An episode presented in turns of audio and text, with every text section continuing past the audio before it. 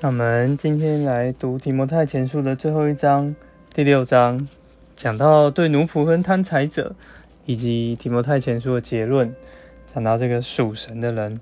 那我们先从十一节这个属神的人开始讲，因为一到十节跟后面的十七节开始，其实算是一起的。你们好，那我们先讲到这个这个结论。提摩太前书的结论是说，但你这属神的人啊，要逃避这些事，竭力追求公义、敬虔、性爱、忍耐、温柔。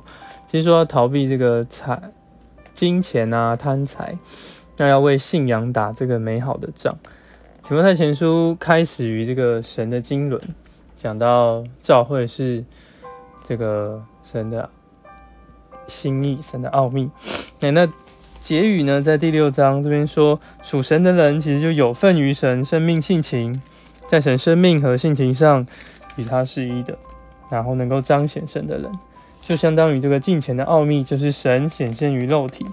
三章十六节所说到的，那我们逃避这些事呢？要追求这个公义、敬虔、性爱、忍耐、温柔，使我们成为这样一个属神的人。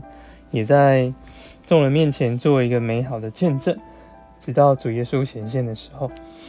好，那这就是提摩太前书的结论，盼望我们能够曾接受这个神的经纶，啊，最后呢，能够成为一个属神的人，活出神一个见证彰显的人。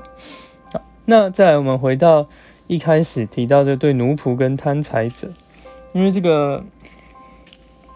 后面我们直接从四节开始，就是这个贪财的人呢，他是会高傲所蒙蔽，然后有这个五节提到他是以金钱为得利的门路，而失上了真理之人无止境的争论。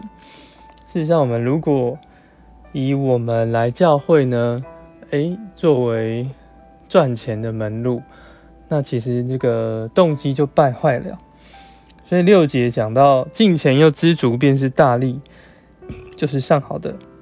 这是我们今生的祝福，免去我们这个今生忧虑的能力。因为七节讲我们没有带什么到世界来，也不能带什么去。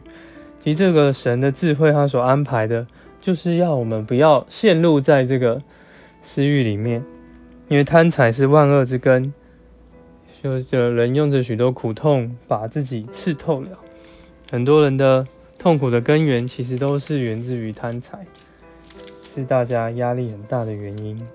那这也在接续接到这个十七节，其实结尾应该在十六节就停止了，但十七节保罗又来加强前面这一段，嘱咐这些今世富足的人不要心事高傲，也不要寄望于无定的钱财。只要寄望于那将百物丰富供给我们享受的神，那你嘱咐我们，如果说我们是这些有富足的，那我们要乐意分受，与人同享，为着将来积存美好的根基做保障，叫他们持定那真实的生命。为这些财富呢，在圣经里面的观念讲，就是不义的钱财。那我们能够抓住机会，运用这些钱财。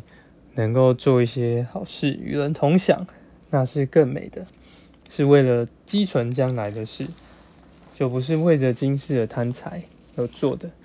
盼望我们都能够成为这样属神的人。主耶稣，主啊，是我们能够与那倾心呼求的，竭力逃避青年人的私欲，逃避这个贪财、贪婪的心，使我们能够在你面前有一个这个好的追求。抓，追求公益，追求这个忍耐，追求信望爱。抓什么成为这样一个活出你彰显见证的人。阿门。